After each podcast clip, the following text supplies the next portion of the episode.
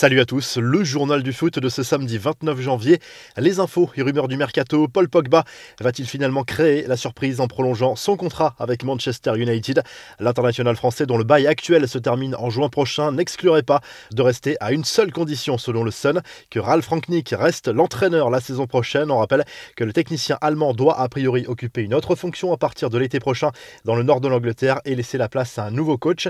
La vieille dame frappe un grand coup sur le marché des transferts. La Juve a officialisé la signature de l'attaquant serbe Dusan Vlaovic, le buteur de 22 ans qui évoluait à la Fiorentina, s'est engagé jusqu'en 2026 avec un salaire annuel de 7 millions d'euros. L'indemnité de transfert s'élève à 70 millions d'euros plus 5 millions de bonus.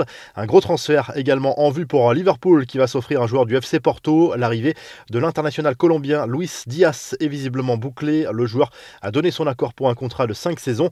Le montant du transfert est estimé à 60 millions d'euros, dont 15 millions de bonus. Alors que Bruno Guimaraes devrait rejoindre Newcastle, Jean-Michel Aulas veut des renforts au milieu de terrain. Et d'après les informations de l'équipe, l'OL et Tottenham seraient tombés d'accord pour un prêt sans option d'achat de Giovanni Lo Celso. L'Argentin doit encore donner son accord. Le club rhodanien pourrait boucler ce week-end par ailleurs l'arrivée du Brestois Romain Fèvre. On retourne en première ligue avec l'arrivée probable de Frank Lampard sur le banc d'Everton. Les fans des Toffees réclamaient majoritairement son arrivée. Wayne Rooney a lui refusé le poste. Enfin, Bordeaux renforce sa défense avec un joueur d'expérience après avoir résilié son contrat avec l'Olympique lyonnais cette semaine. Le Brésilien Marcelo, 34 ans, s'est engagé ce vendredi en faveur des Marinés Blancs jusqu'à la fin de la saison. La Coupe d'Afrique et des Nations, les quarts de finale débutent ce samedi. Le pays organisateur, le Cameroun, affronte la Gambie à 17h. À 20h, la Tunisie défie le Burkina Faso. Deux rencontres à suivre sur Bein Sport 1 avant Sénégal, Guinée équatoriale et Maroc-Égypte ce dimanche. La CAF a encore fait parler d'elle avec une décision clairement incompréhensible. La Fédération des Comores a écopé d'une amende en raison du flocage artisanal qui avait été effectué sur le maillot du gardien utilisé par le défenseur Shaker Aladur lors du match contre le Cameroun.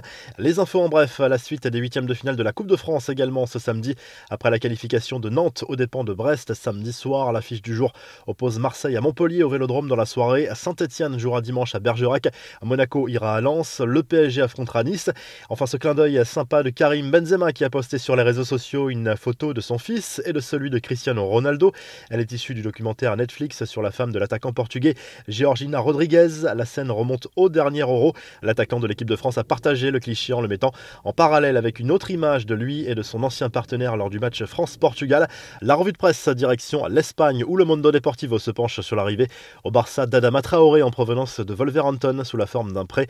Le journal sportif évoque par ailleurs l'intérêt du club catalan pour Pierre-Emerick Aubameyang alors que la piste Morata s'est visiblement refroidie. En Italie, la Gazette dello Sport se penche sur l'avenir de Gianluca Scamacca, l'attaquant de Sassuolo, est très convoité. L'Inter Milan est en pôle sur ce dossier, mais Dortmund veut en faire le remplaçant d'Erling Haaland. Le quotidien sportif parle également de l'arrivée de Vlaovic à la Juve. Le Serbe portera le numéro 7, laissé vacant par Cristiano Ronaldo l'été dernier. Si le journal du foot vous a plu, n'hésitez pas à liker, à vous abonner pour nous retrouver très vite pour un nouveau journal du foot.